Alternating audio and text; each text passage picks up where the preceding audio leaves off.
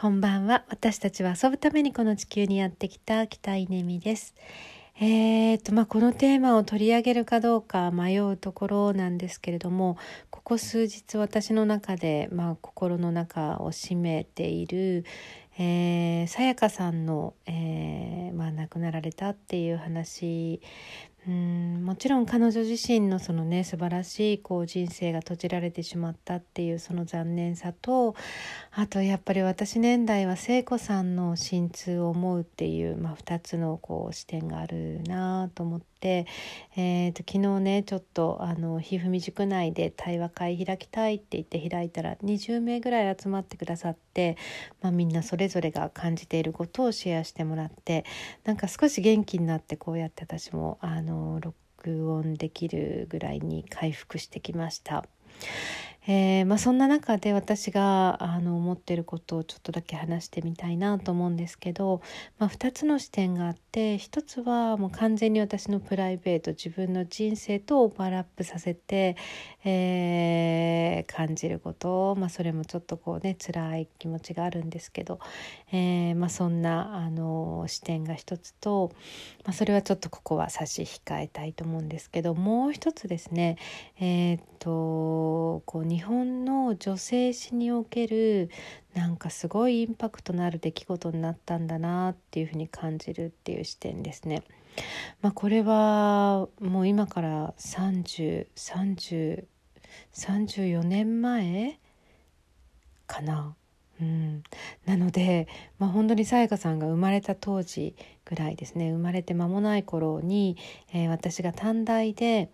うんと女性史の勉強をしていた時に、えー、松田聖子と山口百恵の生き方に,、ま、に、まあ、学ぶというか、まあ、2人の生き方をこう比べるようななんかそんなあの女性誌の対話会があったんですよね。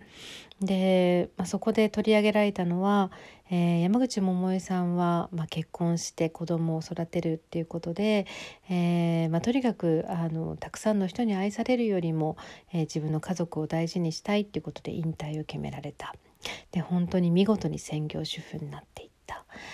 えー、一方松田聖子さんはうん結婚しても子供を産んでも、えー、全くこう動じず私は続けますというふうに言ってさらにそこから海外に進出したりとか、まあ、とにかくですねあの我が道を行ったんですよね。でうん、まあ、当時その2人の生き方はこれから時代が変わってね松戸松田聖子さん的な生き方が主流になるっていう、まあ、そういうこう何て言うのかなオチだったというか まあそういう話だったように記憶するんですけどうんと実際に本当にそれは全くその通りになっているね今現代ですけどここに来てこの事実があった時にうんおそらくその聖子さんの心中を察すると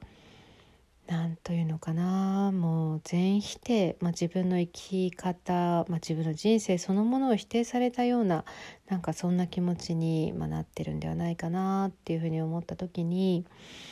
いやーこっから彼女がどう生きるかっていうことはもうこの日本の女性史のこの今後をこう占うというか今後にものすごくこう影響を与えるうーんまあ本当に時代の寵児として彼女はいるんだなっていうことを、まあ、改めて感じさせられたっていう一件だったなっていうふうに思います。いやもう本当にさやかさんのご冥福はもちろんですけれどもうーん聖子ちゃんの心労をねなんか少しでも和らげるようななんかそんなあの時間の経過があったらいいなっていうふうに思っています。